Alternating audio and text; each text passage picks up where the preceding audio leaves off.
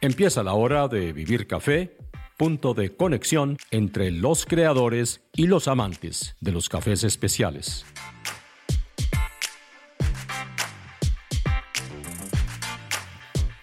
Les habla Hugo Sabogal y gracias por conectarse.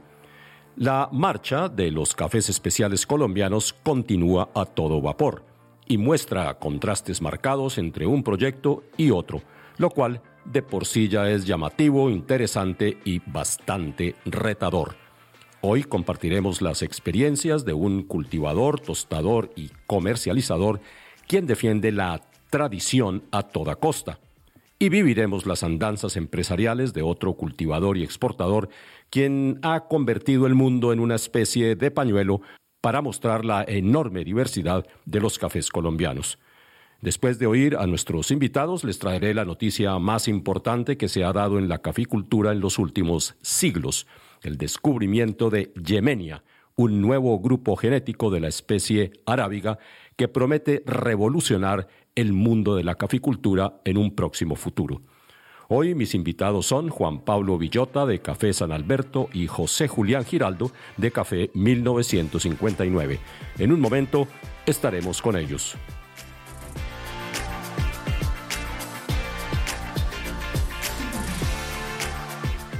A Café San Alberto, con sede en Buenavista, Quindío, se le reconoce su condición de haber sido uno de los eh, pioneros en la producción de los cafés de especialidad. San Alberto funciona bajo la dirección de Juan Pablo y Gustavo Villota, dos hermanos que abandonaron fructíferas posiciones en empresas multinacionales para dedicarse de lleno a la producción de un café único de finca.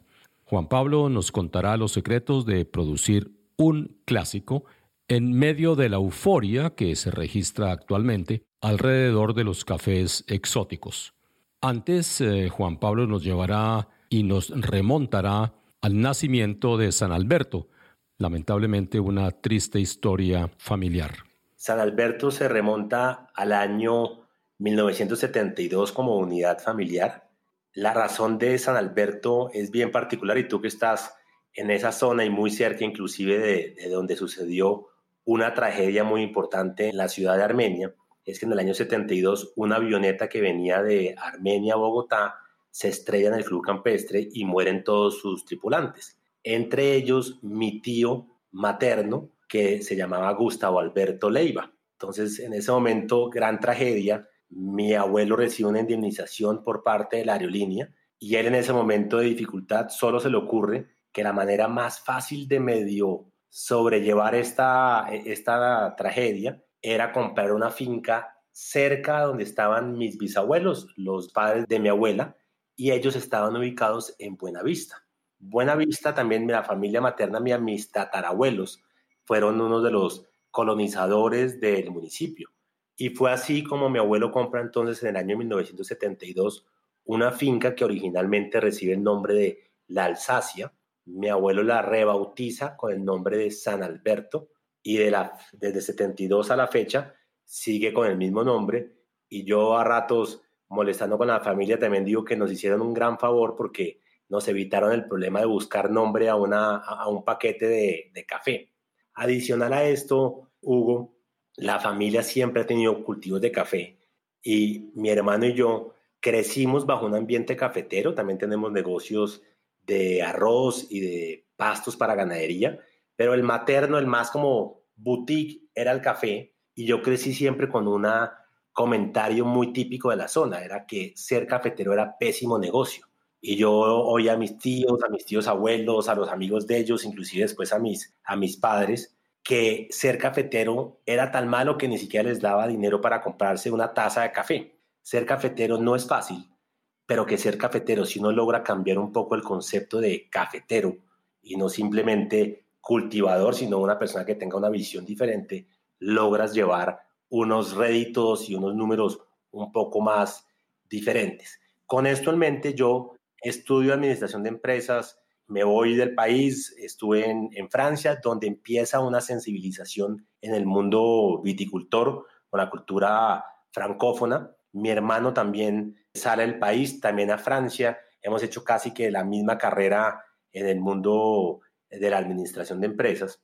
Y cuando yo regreso al país, por cosas de la vida, termino trabajando con una multinacional de licores francesa, Pernod Ricard, y allí sigo enamorándome de este mundo, me empiezo a dar cuenta de algo maravilloso, y era que el consumidor colombiano se dejaba enamorar del mundo vitivinícola y del mundo de los espirituosos a través de historias bien contadas, todo esto de un buen mercadeo, una buena historia, unos buenos soportes. Y empezamos entonces a ver que San Alberto no podía quedarse como una finca del montón, por decirlo así. Ya nos habíamos vuelto una finca muy tecnificada en la parte eh, agronómica. Mi padre siempre ha sido un visionario del campo y cuando él llega a reforzar una herencia, cuando mi abuelo fallece, mi abuela queda en vida manejando la plantación y cosas curiosas que seguramente has oído tú en tu, en tu aventura cafetera quindiana, es que el ser cafetero en la época 78, principios de 80, era buenísimo. Es decir, el, ser cafetero no tocaba pensar, simplemente salían y vendían los bultos de café en el pueblo más cercano y con eso les daba dinero para viajar, pasar bueno. Mi abuela le tocó esa parte como la transformación. Ella no entendía por qué antes podía viajar a visitar a una de mis tías que vive fuera del país y que al final ya no, y que eh, tocaba buscar créditos para poder eh, mantener esa renta. Después mi abuela entrega en vida la, la plantación y habían tres hermanos, mi mamá, mi tía y mi tío. Mi tío vive en Armenia, es un médico ya retirado. Mi tía vive fuera del país, no le interesaba mantener el vínculo familiar con la, con la tierra de mis abuelos y quedamos nosotros. Mi padre en reunión familiar dijo, vamos entonces a, aceptar ese ofrecimiento de quedarnos con la finca, pero vamos a, llevarla a un nivel superior, vamos a, cambiar los procesos. Y es así que mi padre en muy poco tiempo logró volverse un ejemplo agronómico en la región. Y eso también, Hugo, empieza a marcar mucho la inspiración. Yo seguí trabajando en licores, mi hermano trabajaba con empresas como L'Oreal, casas perfumistas, después con Johnson Johnson, pero sí empieza a marcar una inspiración y motivación, es que el gremio cafetero cada vez de manera más frecuente nos pedía permiso para llevar a visitantes internacionales a la plantación. Nosotros hasta ese año éramos un cafetero común y corriente, invertíamos mucho en el cultivo, pero no encontrábamos cómo monetizar esos esfuerzos. Nos tocaba venderlo como lo siguen haciendo muchos productores de café, todos los viernes buscar quién le compraba un poco mejor, un poco eh, más justo el precio, pero al final de cuentas nunca era suficiente para que ese número y esa ecuación cuadrara. Y viendo esto en mente, es que tomamos la decisión nosotros, junto con mi hermano, de dar ese vuelco, de salirnos de la comodidad de unas multinacionales. Y entonces yo me retiro de la empresa de licores y arranco desde ceros con todo lo que te imaginarás que se vino al inicio de papeles, aterrizar la idea, empezar a construir ese muñeco. Teníamos la finca, pero de ahí para adelante no teníamos ni idea y algo que carecemos en el país es de consultores de verdad. Y aquí eh, tú seguramente conoces algunos consultores, pero esos consultores hay que mandarles un mensaje muy claro, es el consultor de verdad no puede tener marca de café, porque tú no puedes ser juez y parte. El único que es consultor, entre comillas, es nuestro gremio, al cual siempre estamos muy agradecidos porque aprendimos a trabajar con ellos. Pero aquí no hay una escuelita que te diga cómo exportar café, no hay una escuelita que te diga cómo producir el café perfecto, le toca una punta de prueba y error, lo cual es demasiado desgastante. Pero así fue poco a poco nuestra inspiración y nuestra historia, Hugo. 2007 arrancamos con la primera bolsa de café, que inclusive la compartimos en, en el Nux del Club El Nogal, fue nuestra primera venta, presentación en sociedad con la bolsa de café San Alberto, un posicionamiento siempre alto, salimos bastante superior al precio de venta que en esa época Juan Valdés era el que marcaba como la, categoría en, sofisticación y en calidad, y la gente no entendía cómo así que había un café que podía decir que era más costoso que Juan Valdés. Y ahí poco a poco ya llevamos 2007, 13 años en esta lucha y, y es bonito ver que el consumidor entiende que hay diferente calidad, que hay diferente posicionamiento y que cuando uno tiene una finca integrada en su producción, tienes un diferencial que la marca que solamente compra para transformar no tiene. Y por eso creo que nos hemos logrado mantener vigentes, por supuesto, con una competencia titánica, marcas de café del país. Hay muchas y vienen 50 mil más, pero eso es parte del éxito, es mantenerse y nunca creer que llegamos al punto final, sino siempre irnos reinventando y ese es el reto, Hugo, de, de, esta globalización con pandemia a bordo, pues más invitación a ser más curiosos y más inquietos. Juan Pablo, San Alberto nos habla de un espíritu clásico, desde su etiqueta hasta la constitución de la mezcla, que es eh, Castillo con Caturra. ¿Cómo mantenerse en pie con un producto que aparentemente se detiene en el tiempo y mira hacia atrás? Creemos en el, en el tema clásico. Somos una plantación clásica, nos gusta respetar lo tradicional, la artesanalidad de nuestros antepasados, con innovación, con propuestas vanguardistas, por supuesto con técnica, y en esos similitudes, como nos ha marcado todo el tema vitivinícola, nosotros es esos ensamblajes venden es un sabor, no venden una marca. Y ahí hay una gran diferencia. Tú vas a muchas tiendas de café en el país y en el mundo y te dicen, hoy tengo el origen Huila que sabe a melocotón. Eh, ¿de, dónde lo, ¿De dónde lo cultivo? No, me lo trajeron de una finca en, en Pitalito y, lo, lo, empacan y tú vas a la próxima semana y quiero otra vez ese origen eh, o ese sabor a melocotón y no existe. Y, eh, y, el origen no hay una identidad clara de esta tienda contra la otra porque son es como si la similitud no es muy descabellada, se han vuelto casi como los merchant en los vinos, son es comercializadores de una materia prima, muchos son más delicados y cuidadosos y respetuosos con el cultivador, hay otros que son todo lo contrario, pero creemos que hay una gran diferencia y es que cuando tú eres un cultivador y tienes un concepto claro, te puedes desligar de ese mercado masivo de marca que no tiene origen. Eh, el origen de muchas marcas es, no, es que yo eh, lo, lo, tuesto aquí en Bogotá o lo tuesto en, en Medellín. Cuando tú eres en la misma finca, tienes una, un statu quo diferente en tu cultivo y en ese orden de ideas, entonces, emulando muy a lo que tú hablabas de los Gran Cru, pues buscamos un ensamblaje para qué? Para poderte compartir un sabor característico a través del tiempo. Porque cuando tú juegas con un varietal, yo te puedo dar un caturra excepcional hoy, a frutos rojos, cremoso, pero de pronto el siguiente mes el caturra se me baja o la siguiente cosecha y entonces ya no sería el misma, la misma consistencia del café, mientras que cuando tú tienes dos variedades de tu misma plantación y los vas monitoreando día a día en la taza, al final lo que yo hago es ese ensamble y que casi siempre ha salido donde es predominante el caturra. Me recuerdo cuando hablaba yo de whiskies con los whiskies Chivas y, y Glenlivet, la malta corazón de San Alberto sería el caturra, es la que le da el carácter, la que le da la gracia, la que le da esa complejidad y el castillo es la que le suaviza un poco esas notas acuerpadas y dulces del caturra. Y así es que entonces podemos compartir nosotros un proceso consistente en cuanto a sabor y que cuando tú pienses en San Alberto, pienses como cuando estás pensando en un, en un catena o cuando estás pensando en una ginebra o cuando estás pensando en unos whiskies, tú quieres un whisky más potente, te vas de pronto con unos Johnny Walker que son más acuerpados por su ubicación geográfica o si no te vas para unos Chivas o un Buchanan que están de otro valle.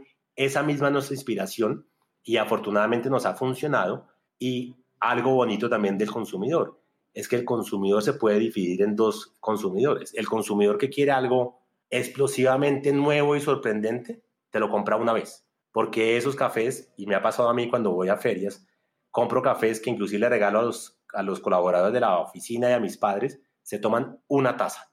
No entienden esos sabores, pero son sabores que no saben mucho a café, eh, son una, generación diferente de caficultores, exitosos por supuesto, y cada uno tiene su nicho de mercado, pero lo que me decía un comprador nuestro de Estocolmo, decía Juan Pablo, esos cafés son una moda, son interesantes para describirlos, son interesantes como uno como acatador para estimular su memoria gustativa y olfativa, pero no para una, una persona tomarse un café todos los días en su casa, que de eso vivimos nosotros, de que haya también una, una rotación. Entonces hemos logrado construir una taza de café muy equilibrada, muy balanceada, muy elegante y que te puede permitir disfrutar varias tazas al día y que dependiendo de cómo lo prepares, puedes ir descubriendo un poco más de esos matices de, aromas y sabores. Eso en cuanto al ensamblaje, Hugo, que afortunadamente ha funcionado, es un trabajo bien dispendioso porque todos los días del año cogemos café, no todos los días del año se utilizan para alta calidad, pero si hacemos una hoja de vida de cada código y cada código te dice cuántos recolectores, qué clima estaba haciendo, qué lote, si recolectas en la mañana, es una parcela diferente a si recolectas en la tarde otro lote. Y yo viajo permanentemente a, a la finca a tostar y a probar, que en, en, la pandemia nos pasó algo bonito porque me tocó pedir ayuda, yo no pude viajar. Entonces el equipo de la finca me procesaba las muestras y aquí molesté a todos los amigos cafeteros, me ayudaron a tostar café y yo en mi apartamento pruebe que pruebe para poder continuar eh, un poco el, el proceso. Adicional al ensamblaje, Hugo, tenemos también una similitud o más bien una analogía bonita que es con el punto de maduración. Tú te has dado cuenta que el clima cafetero, tú me estabas hablando que, hace, que no había parado de llover hace tres días, pero hace una semana estaba haciendo un calor de más de 30 grados. Esto genera que haya una disparidad en el punto de maduración del café. Este aquí, Hugo, podemos generar varios debates y, bienvenidos que los, los tengamos con, con el resto de compañeros de gremio, es porque decir que en Colombia cogemos café maduro solamente es faltar a la verdad, porque en Colombia hay que coger café sobre maduro porque el equipo muchas veces no llega. Hay que coger pintor maduro porque tú no coges el mismo lote todos los días, tú coges en unas secuencias semanales o quincenales dependiendo de la cantidad de equipo eh, humano que tengas. Y tercero, el maduro. El café colombiano lo que sí es cierto es que es tan bueno que sin necesidad de selección alguna se volvió famoso en el mundo. Nuestra propuesta en San Alberto es, si aparte del ensamblaje le metemos técnica en la selección a ese fruto, vamos a tener un café de una calidad superior y afortunadamente no nos equivocamos, que es la quíntuple selección que tú nombrabas al inicio cuando conversamos. Es la quíntuple selección es aceptar que en el mundo del café hay algunas imperfecciones en el modelo, sobre todo en Colombia, que son clima. Dos, remuneración. Hay un error en la remuneración del recolector. Si tú le pagas por kilo, el recolector coge cada vez más lo que pueda para que al final de la semana te pese un poco más. Nos inventamos todos los concursos que te imagines, rifábamos eh, premios, dábamos incentivos, consentíamos, les dábamos café. Al final, el equipo de recolección es un equipo que no perdura contigo más de un mes, mes y medio, por bien que te vaya. En la pandemia tuvimos la fortuna de tener, Hugo, un equipo que curioso, inclusive la forma de pensar de ellos, dijeron, le hacemos toda la cosecha, pues le pedimos tres favores. Uno, cierre las puertas de la finca, no entre nadie.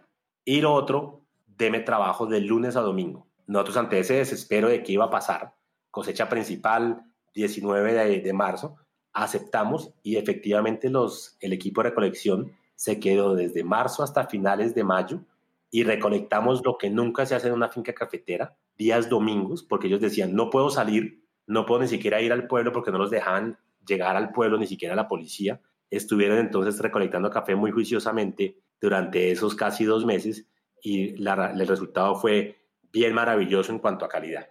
Listo, me queda bastante claro lo del clásico, lo del ensamblaje y lo de la quíntuple selección. ¿Y qué me dice usted del papel que juega la altura en la que está ubicada la finca, en las faldas de la cordillera central, en ese bello pueblo de Buenavista. ¿Qué aporte le hace al café esta posición geográfica? Buenavista, Hugo, tenemos eh, comprobado que tiene un microclima maravilloso, al menos en nuestra parte, que tú que has ido, tenemos como, somos la parte frontal de la montaña, donde nos hemos encontrado que tiene una, una afectación de aire caliente del Valle del Cauca y del Valle del Quindío, que baña la plantación, y eso le da un microclima muy interesante, sumado a esa altura que tú nombras. Nosotros estamos 1500 donde está la tienda de café, estamos a 1500 y la parte más arriba es de 1800. Cuando tú estás por muy, muy bajo a nivel del mar, el volumen de producción por hectárea es mucho más alto que en nuestra zona.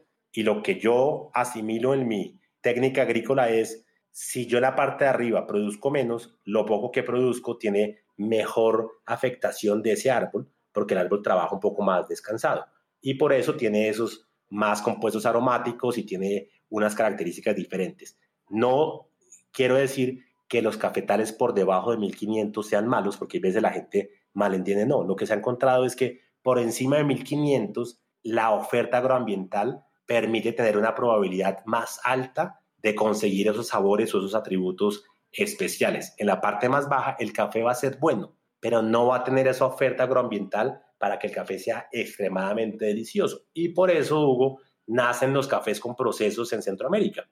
Nacen porque aceptaron que a esta altura y con ese clima, la naturaleza no les ayudaba por completo a generar unas tasas excepcionales y se inventaron principalmente el honey, que viene de, Costa Rica, donde son esmagos en jugar con, con estas azúcares, lo cual es admirable, pero que no tiene en mi concepto nada que envidiarle ni el uno del otro, son diferentes líneas de esa caficultura que afortunadamente cada vez tiene mejores sangres nuevas que van rejuveneciendo un poco esas teorías y esos conceptos. Y em, en cuanto a otros eh, desarrollos, eh, tenemos por un lado las tiendas muy consolidadas, eh, puntos de encuentro para ustedes con sus seguidores, también el tema del turismo, que ha tenido trascendencia nacional e internacional y sin duda alguna los premios que se han ganado no solo en Colombia, sino en otros países del mundo.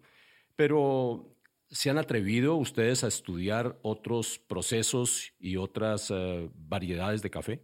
Pues Hugo, eh, primero el tema de varietales, porque mucha gente me pregunta y casi que le dice a uno, pero ¿cómo así que usted no está jugando el juego de los varietales? Sí lo estamos jugando eh, lo que pasa es que cuando tienes tú una empresa que ya tiene unos compromisos de volumen con, con el mismo mercado colombiano y nos, y nos funciona, eh, primero la idea es seguir manteniéndonos, pero nosotros tenemos más de 10 varietales en experimentos y en, y en investigación desde hace más de 10 años. Para los que no conozcan mucho del café, para poder tener una buena taza de estos cafés, al menos para probarla, tienes que esperar tres años. Y si no te funciona, pues tienes que volver a arrancar con otra variedad, variedad y probar entonces nosotros inclusive también tenemos el afamado geisha o geisha, como le dicen algunos y otros, también lo tenemos y también hemos ganado premios con este. Vuelvo y te digo, no, no tenemos nada en contra de los procesos, porque cuando yo he tenido visitantes internacionales a la finca, lo que me dicen, Juan Pablo, usted aquí no, no tiene un proceso en su mente, pero usted lo que está haciendo aquí es un proceso donde va, vuelve y jugamos de en cierta manera con la miel o el mucílago porque lo que se ha encontrado es que café 100% lavado es, es también como una, un mito, porque en algún momento tú estás dejando unos, unos periodos de tiempo más largos eh, esa miel en contacto con la almendra y en la CQI, que ahora sacó el Q Processing, pues dice que ese café ya no es lavado, sino que es un semilavado eh, por el proceso que tiene. Pero lo interesante aquí para, para responder a tu pregunta es, Temas de varietales, Hugo, ya tenemos en experimentos, estamos buscando sacar otro ensamble donde nos soñamos, o me sueño yo en particular, tener un ensamble de, de un caturra con geisha para algún, algún gomoso consumidor de café. En el tema de procesos, cada vez hacemos más inversiones en la, en la finca. Sabemos que nuestro corazón es la plantación y nuestro diferencial es, es ese origen, ese, ese terroir San Alberto y hay que protegerlo, hay que cuidarlo, hay que evolucionarlo. Y en la parte ya más comercial, Hugo, pues tenemos uno, las tiendas que han sido un acierto, eh, pero un acierto viéndolo como un vehículo de interacción de una finca con el consumidor citadino de una ciudad como Bogotá o como Cartagena y del turismo, por supuesto, que también estaba funcionando extremadamente bien en el país. Entonces, lo que hacemos con las tiendas son vehículos, nosotros la llamamos más una boutique o un templo de café. No la vemos como una tienda transaccional únicamente, la vemos como un sitio para hacer relaciones, para presentar la marca, para contarles el concepto, contar la historia de la plantación. Y eso afortunadamente ha funcionado muy bien porque tenemos entonces cinco puntos de contacto eh, a nivel nacional. El tema de exterior, afortunadamente, y somos agradecidos con la vida, en, pese a todas esas dificultades, como te contaba en nuestras últimas conversaciones, nos salió un negocio para China de café tostado que es bien particular, es decir, el exportar café tostado, todos quisiéramos que toda nuestra producción se fuera tostada, pero la realidad es bien diferente porque cuando tú tienes una calidad tan alta como San Alberto, el, el cliente al otro lado del mundo no es un retail, es un tostador que lo que te dice es, sí, me encanta, pero déjemelo tostar a mí para yo poder jugar con la frescura y con el, el, el punto de tueste en el, en el destino. Eh, estamos en Estados Unidos también cada vez creciendo más con e-commerce y con actividades y estrategias. Y algo maravilloso, Hugo, también es el tema del turismo. Turismo experiencial, puedo decir con, con alegría que yo creo que fuimos unos una empresa que rompió un poco esa, esos paradigmas de que el turismo cafetero tenía que ser un té de café y venga usted aquí que lo vamos a poner a que, a que haga, le, haga así con la olleta al chocolate. Le dimos una altura diferente al negocio del turismo cafetero. Afortunadamente contamos con el apoyo con agencias de viajes que cuando llegaban al país carecían de ofertas que le pudieran decir a un inglés o a un norteamericano, lo vamos a llevar a una finca que tiene un, un palmarés y tiene una historia creíble. Eh, veníamos muy bien antes de la pandemia haciendo actividades en Cartagena, Bogotá y la misma finca, haciendo eventos. Nos volvimos diseñadores de experiencias cafeteras, unas más profundas, más técnicas, unas mucho más sibaritas para el consumidor final, muy inspirado en lo que hace la industria del vino y los licores. Y ahora la pandemia, eh, Hugo, eh, nos inventamos y terminamos de ajustar un bautizo virtual y eh, estamos felices por el resultado. Eh, todos los días eh, tenemos tres, cuatro sesiones, tanto de familias de dos parejas o grupos corporativos que encuentran que a través de esas plataformas podemos aprender de café. Y algo importante, pareciera que el colombiano finalmente se está dando cuenta que el café es un producto digno de culto y que vale la pena invertirle a aprender de café. Ya le invirtieron al vino y al whisky, ya estamos llegando al café y nos ha parecido maravilloso que hayan celebraciones de cumpleaños alrededor de una cata de café, donde buscan el pretexto de juntarse para aprender de café, algo que hace cinco o seis años era impensable. El colombiano consume café, pero no le veía como esa magia y creo que la pandemia nos ha hecho reflexionar primero, a volvernos mucho más nacionalistas en cuanto a la producción y a lo que compramos. Y segundo, creo que todos hemos aumentado el consumo diario de café y de vino en casa. No podemos hacer lo que ha hecho muchas marcas erradamente en el mundo, no solamente en Colombia, donde arrancan vendiendo un café muy bien, muy rico, porque vendían 100 bolsas de café, pero cuando vendieron 5.000 bolsas de café, en lugar de decirle al consumidor, se me acabó, se fueron donde el vecino y después se fueron donde una trilladora a decirle, véndame que yo lo voy a tostar bajo mi marca y hasta ahí llegó la magia de ese producto.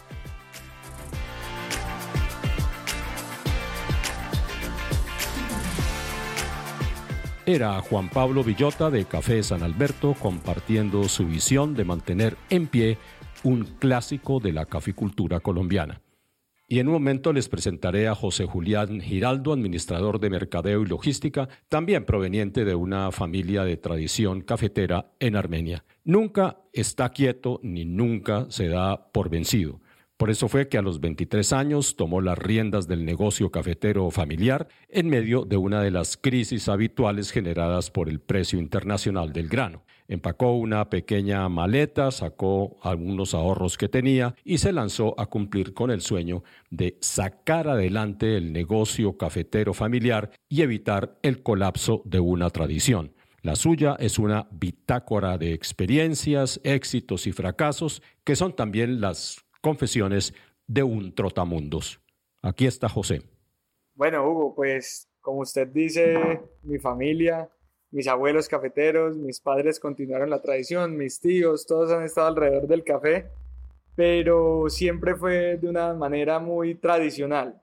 Gran productividad, precios los que marcara el mercado y hasta ahí iba, digamos, el tema, pero como la visual de joven o de niño, mi visual era tengo que irme a estudiar a Bogotá para lograr entrar a una gran multinacional, ser un ejecutivo y ese realmente era mi sueño desde un principio.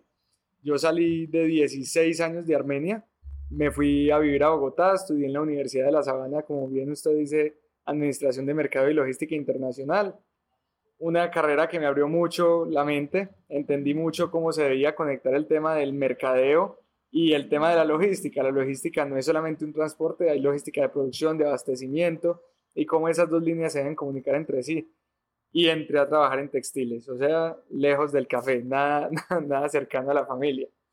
Luego de trabajar en la industria textil alrededor de dos años, encontraba el país una crisis muy grande de café. No sé si usted recuerda todas las, las marchas, los paros, porque el precio del café estaba realmente muy por debajo de los costos de producción.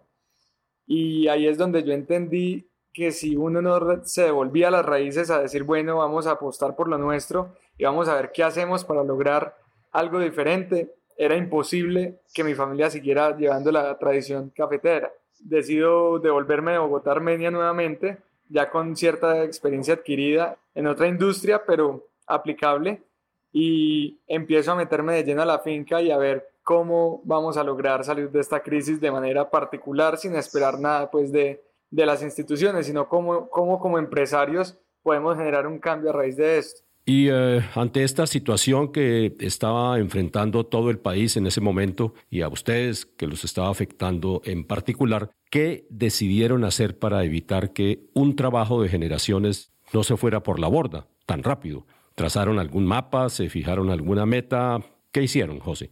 Eso como todo. Y yo en esos momentos tenía 23 años. Yo no dibujé ningún mapa. Yo me fui derecho, caminando. Yo, yo he sido muy arriesgado en la vida y muy de hacer. Eh, hablé con mi familia, hablé con mi papá y le dije, papá, necesito, apóyeme con el tiquete, yo tengo 300 dólares ahorrados, me voy para una feria internacional, necesito ir a ver y aprender cuál es el mercado internacional del café, yo estudié esto, yo sé inglés, me voy a ver qué pasa, tenemos café, es colombiano, vamos a, a, a salir de esta porque es tan fácil como tomar un avión y ir a vender café. Ese era mi pensamiento a mis 23 años. Cosas pasan en la vida que me encuentro yo en un mercado salvaje, en la feria más grande del mundo de café, con un café que no llevaba ninguna preparación especial a la altura para, para hacer un café especial. Y empiezo a darlo a probar y las reacciones fueron muy malas. A la gente no le gustaba el café. Me decían que cómo lo había dañado, que cómo lo había hecho. Pero hay momentos donde uno toma la decisión y dice, ok, aquí yo ya no voy a vender un kilo de todo el café que tengo en Colombia porque mi café no está bien. Es momento de no hablar, es momento de escuchar. Y en ese momento empecé a escuchar a mucha gente y a preguntarles cómo lo logro, cómo lo hago, por dónde debo irme, qué debo hacer. Y ahí empezamos a entender un poco del tema de procesos, el tema de que si yo hago bien las cosas desde el principio, si yo recolecto bien el café, si yo le doy un trabajo como un alimento y no como un commodity, si yo hago las cosas bien, puedo aspirar a vender un buen, a un buen precio el café o a un sobreprecio. Pero si yo pretendo hacer lo mismo toda la vida y lograr un buen precio solo por el nombre, solo porque sí, solo porque es mío, no va a pasar nunca. Entonces aprendimos un poco de cuál era la dinámica y en esos momentos me apoyé mucho de mi padre. Mi padre tiene un doctorado en ingeniería de alimentos, así que ya entendiendo lo que me decía el mercado, entendiendo lo que me decía la gente, ve José, tenés que pensar en azúcares, en fermentaciones, en química. Empecé a atar cabos en mi cabeza y yo dije, yo tengo al maestro a mi lado. Entonces vamos a empezar a trabajar con él de la mano y a volver ciencia el café. Esa fue, ese fue el paso que nosotros quisimos romper. Ok, queremos vender mejor, queremos volver más sostenible el negocio familiar. Hay que innovar un poco y necesitamos meterle tecnología de alimentos a este alimento tan preciado como el café. Una actitud que me tiene gratamente sorprendido en los caficultores siglo XXI como usted es que se enfrentan a todo, dependen de ustedes mismos y tienen que aprender procesos, investigan, consultan permanentemente la información disponible en la red para no estancarse. Pero me imagino que mm, de todas maneras ese estilo de trabajo trae sus propios retos. ¿Cuáles han sido los suyos, eh, José? Bueno, yo creo que ahí uno de los retos más grandes es la frustración, porque es muy duro el trabajo del campo. Toma todo un año para no esperar la cosecha, hacer experimentos y no tener resultados satisfactorios. Toma años, o sea, el primer año no fue que tuviéramos un éxito, ni el segundo año, al tercer año fue que vinimos a ver una luz, pero el reto más grande es la paciencia, o sea, si uno tiene la paciencia y la perseverancia y la constancia, es donde uno puede ir encontrando ese camino que le va a ir mostrando por dónde debe ir, cuál error no volver a cometer y ir entendiendo eso. Evidentemente yo como administrador pues no tenía ni idea de química, no tenía ni idea de microorganismos, pero se me, se me facilitó el tema de las herramientas tecnológicas, como yo le vengo diciendo, yo tengo en mi celular Google a la mano y lo que no sé se lo pregunto a Google como preguntándoselo a cualquier persona y encuentro por lo menos 8 a 20 mil respuestas diferentes es tomarse el tiempo de estudiar, de investigar y ver qué es lo que puede ir sucediendo.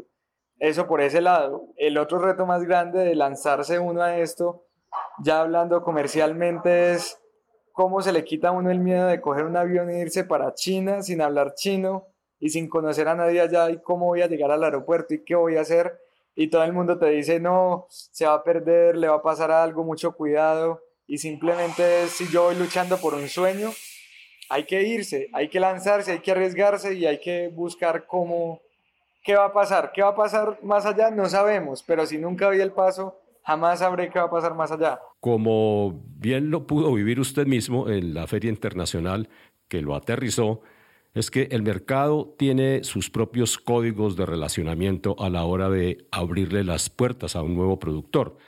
Los compradores esperan que ese productor haya hecho la tarea de investigarlos a ellos, investigar el mercado a donde van a ir, qué tipo de gustos y preferencias existen allí, qué tipo de clientes finales hay, y no creer que uno tiene la bolita mágica.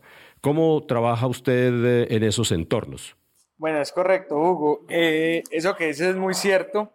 Uno de los principales pilares de nuestra empresa es escuchar qué habla el mercado. Si yo no sé qué quiere el mercado, si yo no sé cuál es la tendencia, si yo no sé qué es lo que ellos están buscando, yo simplemente voy a estar produciendo en vano algo que de pronto la gente no va a querer comprar. Y ahí es cuando entra uno a decir, no entiendo por qué no tengo ventas. Si yo entiendo una necesidad creo un producto y atiendo la necesidad con ese producto, es mucho más fácil la ejecución. El tema de variedades es muy importante. Eh, aquí quiero resaltar algo y es las variedades colombianas tradicionales como el castillo o las variedades que tradicionalmente hemos sembrado en Colombia como caturras o variedad Colombia, para mí tienen un potencial inimaginable.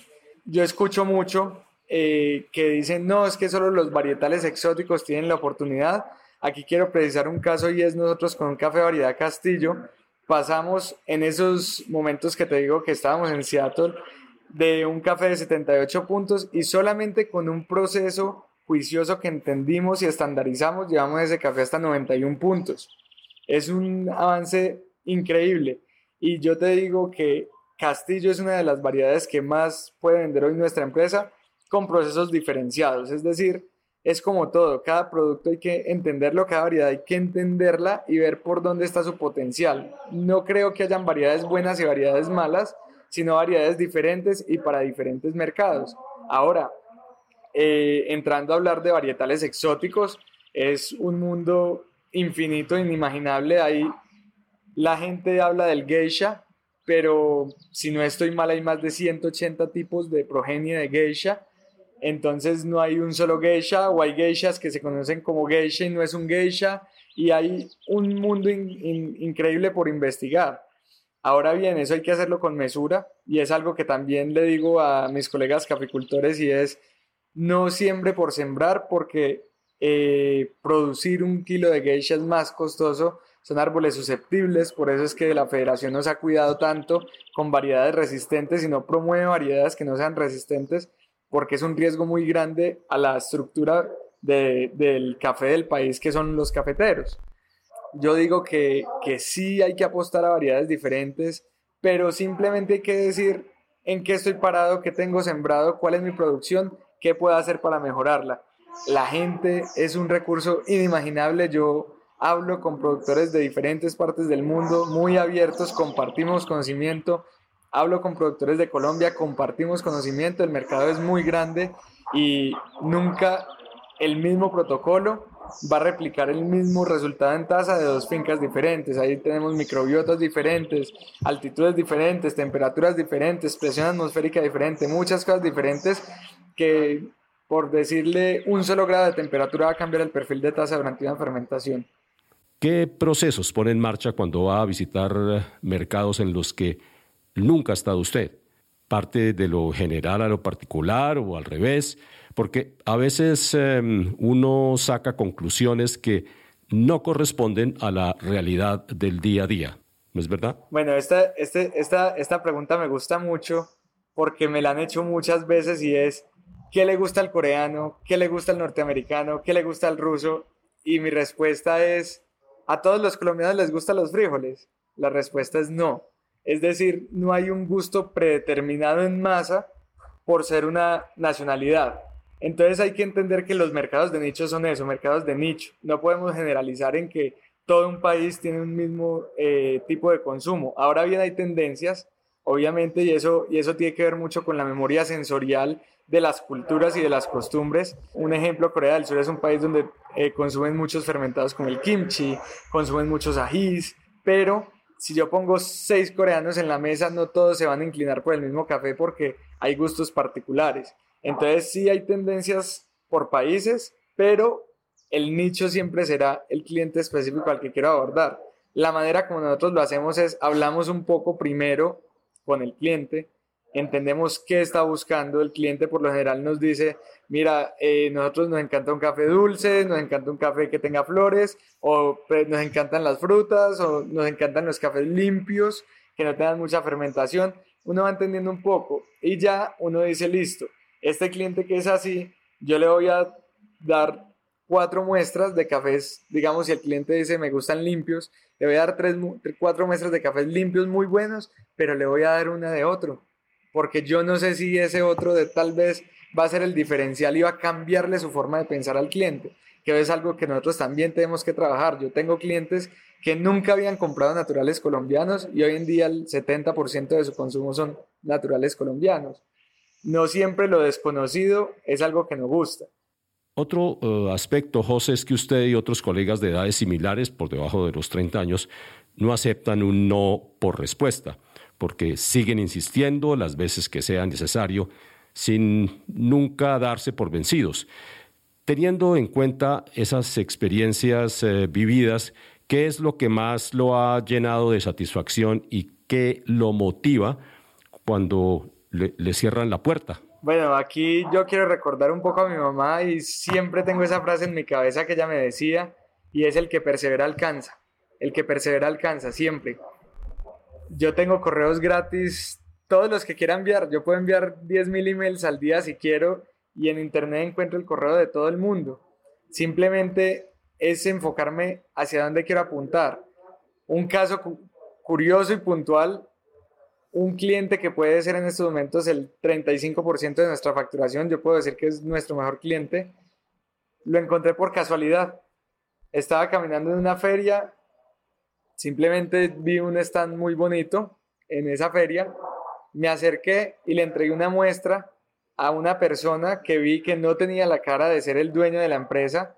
Le entrego la muestra, le hablo cinco minutos y me voy de ese país. Y a los ocho días tenía en mi correo una orden de compra por toda la cosecha de esa persona. Dio la casualidad que esa persona era el, el dueño de la empresa y una de sus reacciones fue, Nunca alguien se me había acercado con tanta naturalidad, aún sabiendo que yo era el dueño de la empresa. A mi favor jugó que yo no sabía que era el dueño de la empresa. Entonces yo fui muy tranquilo, sin, sin decir no, es el dueño. Entonces esa frescura y, ese, y, ese, y el carisma propio de cada persona puede ayudar mucho sin tener que tratar de ser una persona que no es uno. Tengo otros casos que, de otros clientes que llevo más de tres años enviando muestras cada tres meses, cada tres meses, hablo constantemente con ellos, me comunico, lo intento y es el momento que todavía no. Pero ¿qué pasa? El que persevera alcanza. Hay que seguir haciendo la tarea, hay que seguir haciendo la tarea. Yo no puedo decir, él ya nunca me va a comprar. Llegará un día en que o se va a cansar de mí me compra porque se cansó, o va a decir, ya es el momento, es una persona constante. Y si, hay muchas veces que a uno lo evalúan así y dicen, vamos a ver si él es capaz de durar tres años detrás mío, solo para ver si durante la negociación a futuro uno va a ser capaz de sostener como proveedor una negociación constante. La primera vez que lo vi a usted en acción fue frente a un auditorio en una feria de Pereira. Allí usted destacó el inmenso valor de las redes sociales y en particular de Instagram en el nuevo negocio del café. ¿Cómo usa usted, José, las redes sociales y qué extrae de ellas? Bueno, en el tema de redes sociales yo creo que Instagram ha sido nuestro gran aliado. Eh, es una red social donde se mueve mucha gente del café, donde el uso de los hashtags ayuda mucho. Si yo utilizo el hashtag coffee utilizo el hashtag roasting coffee, voy a encontrar directamente quién está tostando café en estos momentos. Hoy ya hace dos minutos. Entonces tengo a un clic escribirle hola, ¿cómo estás? Yo vendo café colombiano, ¿cómo nos comunicamos?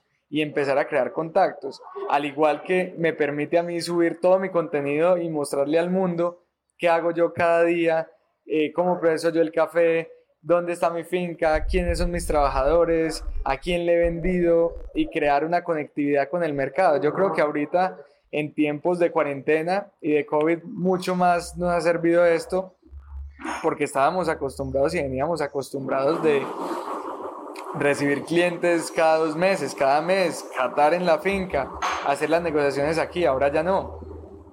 Ahora ya tenemos que romper un poco eso, tenemos que tener más reuniones con los clientes, enviarles las muestras, explicarles cuáles nuevos procesos tenemos, convencerlos a través de una pantalla, pero eso también ha sido muy interesante para uno no decir, no, es que como hay cuarentena y no pueden venir los clientes, yo no puedo vender. Hay que buscar la manera donde, bueno, ¿cómo me acerco yo con él? Le mando la muestra y en el momento que esté catando le digo, ok, abramos un Zoom y charlemos mientras usted cata, que yo estoy aquí para explicarle.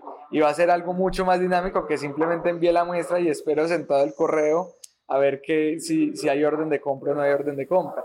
Uno podría decir que ese empeño de sacar adelante sus propósitos es lo que tiene a Café 1959 o 1959 en el lugar que hoy ocupa. Con pandemia todavía vigente, ¿cómo se imagina usted el futuro de Café 1959 a partir de ahora?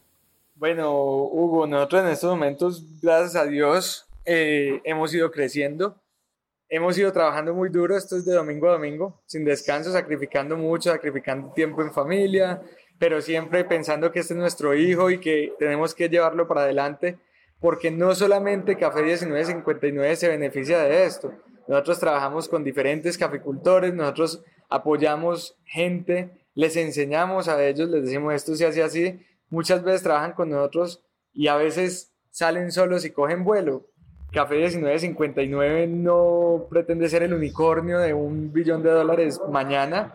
Nosotros queremos ir creciendo un ritmo donde la empresa simplemente va andando y va demostrando en diferentes mercados que tenemos en Colombia un potencial para altísima calidad.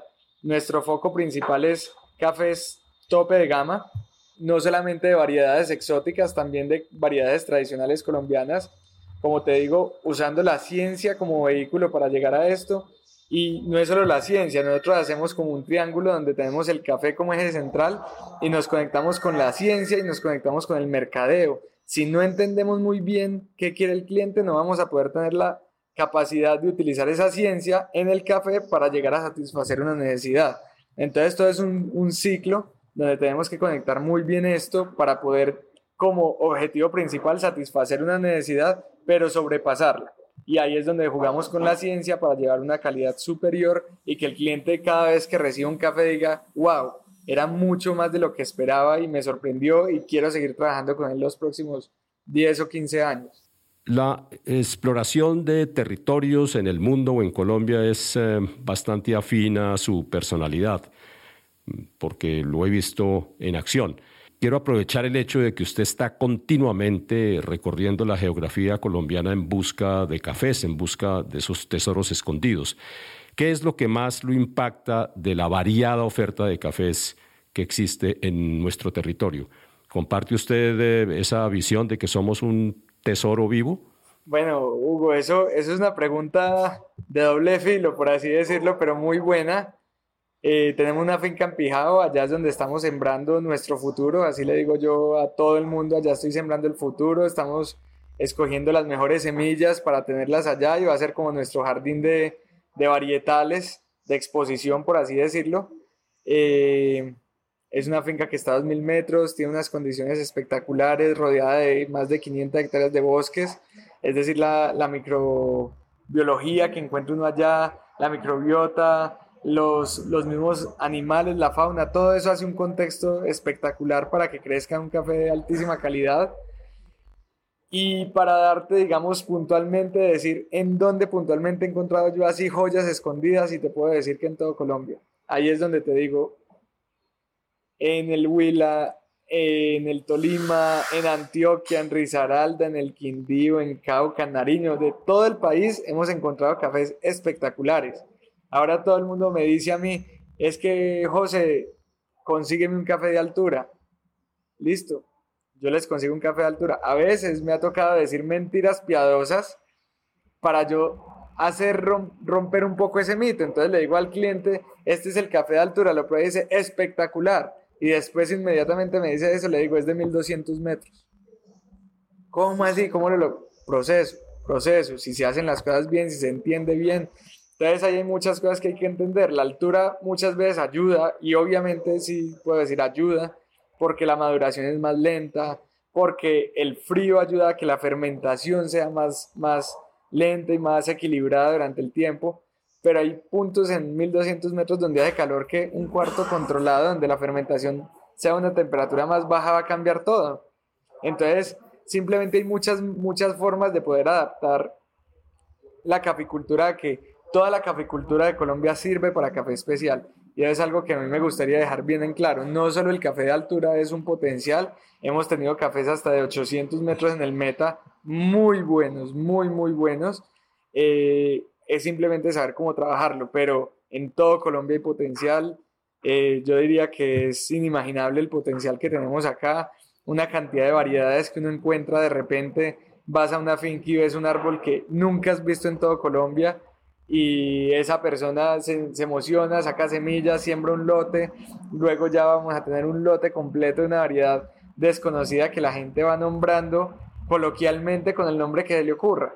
Ya más adelante vendrán testeos de, genética o algo para saber bien qué, de qué se trata, pero, pero la variedad que se encuentra en Colombia es espectacular. José, no quiero dejarlo ir sin confesarle que no me aguanté las ganas de pedirle que hablara siquiera brevemente eh, del proyecto al que ha sido invitado usted y sobre el cual no puede dar detalles debido a que existen contratos en preparación.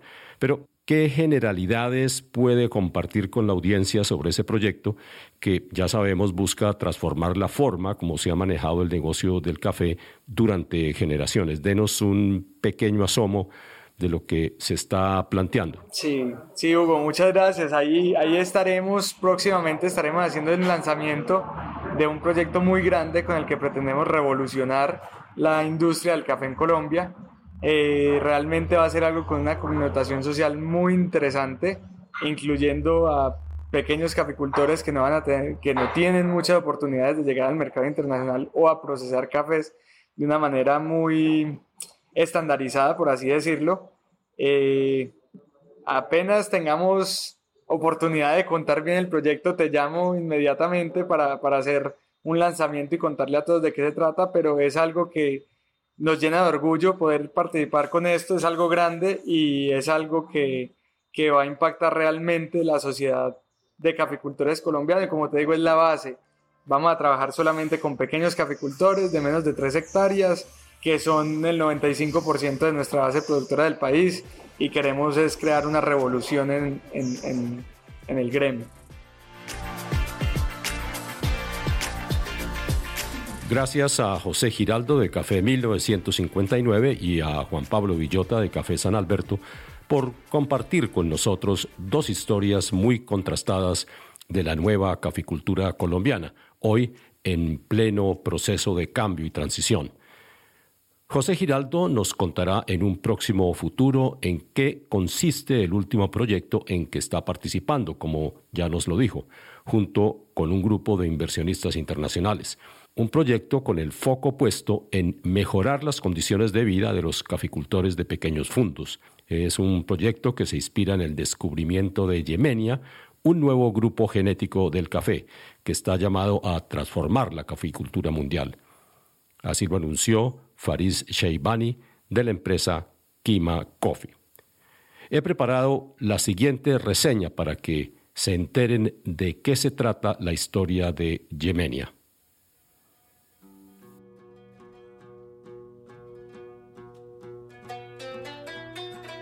Debo empezar por decir que Yemen, un país situado frente al Mar Rojo entre Oriente Medio y África, fue el primero donde se cultivó café el café, como ya lo hemos visto en otras ocasiones, nació en Sudán y Etiopía y en otros países eh, vecinos a estos dos, donde durante siglos y milenios el cafeto brotó de manera espontánea y silvestre. Yemen también es el lugar donde comenzó a prepararse el café como lo conocemos hoy día. Su papel en el desarrollo de la especie arábica, fuente de todos nuestros cafés, ha sido altamente protagónico y trascendental. Desde Yemen se llevaron las primeras plantas y semillas para expandir las fronteras del producto hasta India y las islas de Indonesia. De hecho, el 98% de las variedades cultivadas de arábiga en el mundo pueden rastrearse genéticamente hasta Yemen. Un eh, primer aporte de los cultivadores yemenitas fue adaptar las plantas procedentes de los bosques tropicales de Etiopía a una geografía como la de ellos seca y árida. Y así fue como los cafetos cultivados en Yemen experimentaron una profunda transformación genética frente a los primeros árboles que se llevaron desde Etiopía. Dentro de la especie arábiga existen decenas de variedades agrupadas en lo que se conocen como las poblaciones madre. Las cuatro poblaciones madre conocidas hasta ahora dentro de la especie arábiga son accesiones etíopes, típica, Borbón, SL34 y SL17. En un intento por profundizar en las variedades cultivadas históricamente en Yemen, el empresario Faris Sheibani, dueño de la firma Kima Coffee con sede en Londres, inició un ambicioso proyecto de investigación coordinado por el doctor Christophe Montañón del laboratorio RD2 Vision, especializado en agricultura tropical cubrieron una extensión de 25 mil kilómetros cuadrados tratando de encontrar la mínima muestra de que allí había algo que estaba escondido.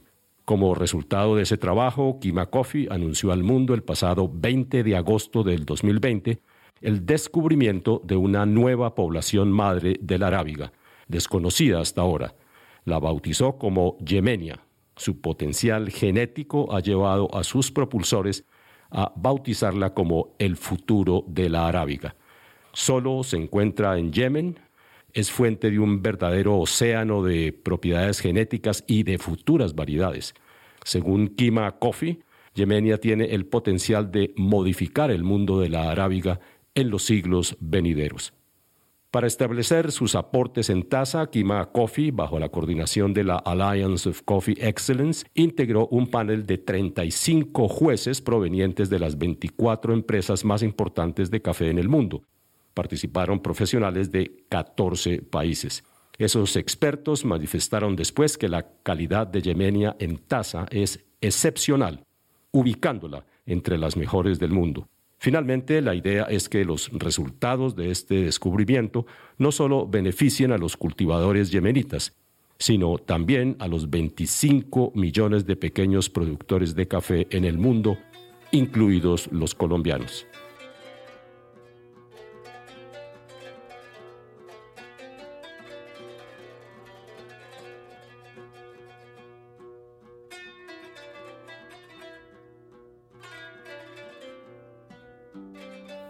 Y así llegamos al final de esta emisión de Vivir Café, revista en podcast. Los invito a que compartamos la próxima semana las experiencias de vida y las experiencias profesionales de tres mujeres excepcionales del mundo del café en Colombia.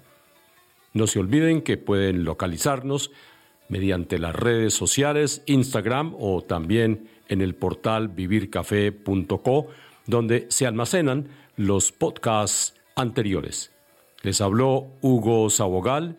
Buena suerte en estas dos semanas que nos quedan antes de volvernos a encontrar y hasta pronto.